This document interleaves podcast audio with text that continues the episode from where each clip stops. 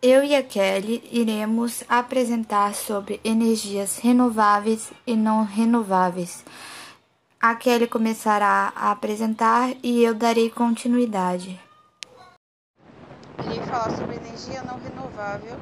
Energia renovável ou fontes não renováveis são as fontes de energia que dependem de processos em escala de tempo geológica ou de formação no sistema solar para se tornarem disponíveis.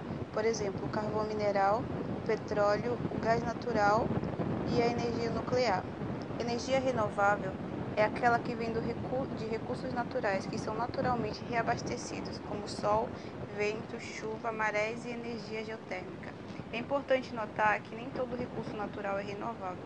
Por exemplo, urânio, carvão e petróleo são retirados da natureza, porém existem quantidades limitadas.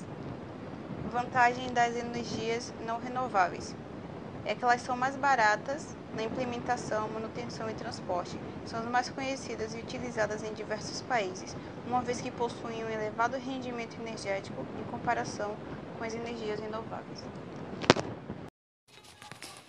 Eu e a Kelly iremos apresentar sobre energias renováveis e não renováveis.